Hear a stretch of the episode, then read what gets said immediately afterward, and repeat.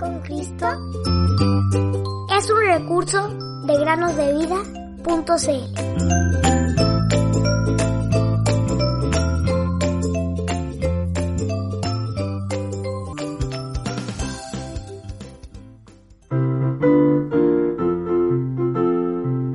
He aquí yo estoy con vosotros todos los días hasta el fin del mundo.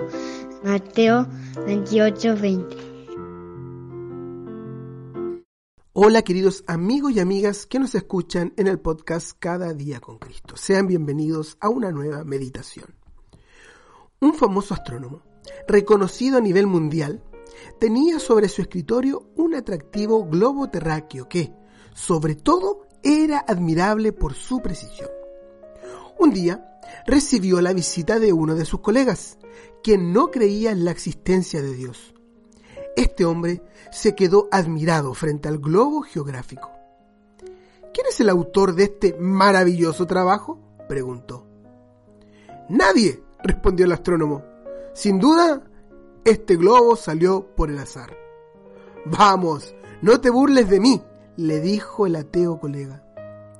Veamos, querido amigo, ¿a ti te parece imposible que esta esfera pintada se haya hecho sola?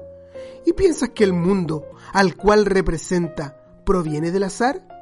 Eso carece de lógica.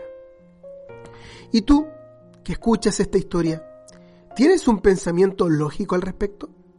¿Sabes que todo lo que ves alrededor de ti fue fabricado por alguien? Pero, por el contrario, ¿piensas que las flores, los árboles, los animales, las montañas, la tierra, el mar, las nubes, las estrellas todo lo que existe en esta tierra y en el universo se hicieron solos?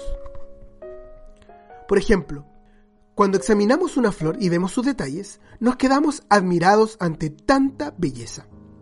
¿Acaso las acciones aleatorias podrían repetirse tan a menudo como para fabricar todo el universo y todas las bellas cosas que se encuentran en él? No, seguro que no. Hay un poder superior al de los hombres y que creó todo esto. Quien posee dicho poder es Dios, el único Dios verdadero, el ser eterno, es decir, que existe siempre, cuya sabiduría es infinitamente superior a la nuestra. Nosotros no llegamos a comprender plenamente la naturaleza de Dios ni hacernos siquiera una pequeña idea de su grandeza y de su gloria. Solo podemos entreverlo un poco al contemplar todo lo que Él creó. Dios lo explica en la Biblia, su palabra. Porque desde la creación del mundo, sus atributos invisibles, su eterno poder y divinidad se han visto con toda claridad, siendo entendidos por medio de lo creado, de manera que ellos no tienen excusa. Romanos 1:20 Por la fe entendemos que el universo fue preparado por la palabra de Dios, de modo que lo que se ve no fue hecho de cosas visibles. Hebreos 11:3 Puedo confiar en el Señor, Él conmigo está.